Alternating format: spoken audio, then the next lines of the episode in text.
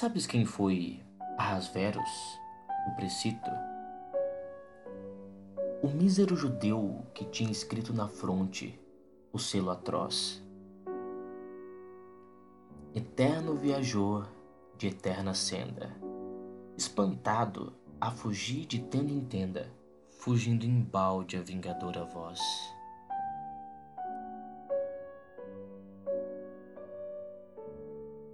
Misérrimo, correu o mundo inteiro, e no mundo tão grande o forasteiro não teve onde pousar.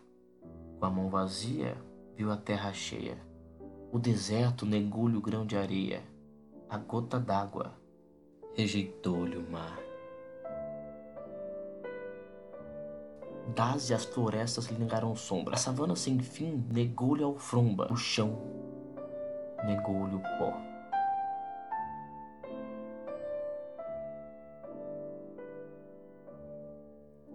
Tabas, serralhos, tendas e solares, ninguém lhe abriu a porta de seus lares. E o triste seguiu só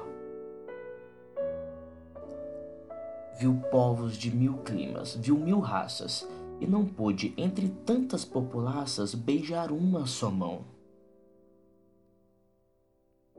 Desde a Virgem do Norte a das Sevilhas, desde a inglesa a crioula das Antilhas, não teve um coração. E caminhou. E caminhou. e as tribos se afastavam, e as mulheres, tremendo, murmuravam com respeito e pavor. Fazia tremer do vale a serra, ele que só pedia sobre a terra silêncio, paz e amor. No entanto, à noite, se o hebreu passava, um murmúrio de inveja se elevava desde a flor da campina ao colibri. Ele não morre, a multidão dizia.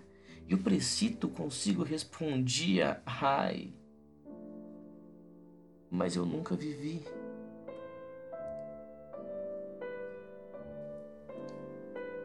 O gênio é como Rasveros, solitário, a marchar, a marchar no itinerário sem termo do existir. Invejado, a invejar os invejosos vendo a sombra dos álamos frondosos e sempre a caminhar, sempre a seguir. Pede uma mão de amigo, dão-lhe palmas, pede um beijo de amor e as outras almas fogem pasmas de si. E o mísero de glória em glória corre. Mas quando a terra diz ele não morre, responde o desgraçado: Eu não vivi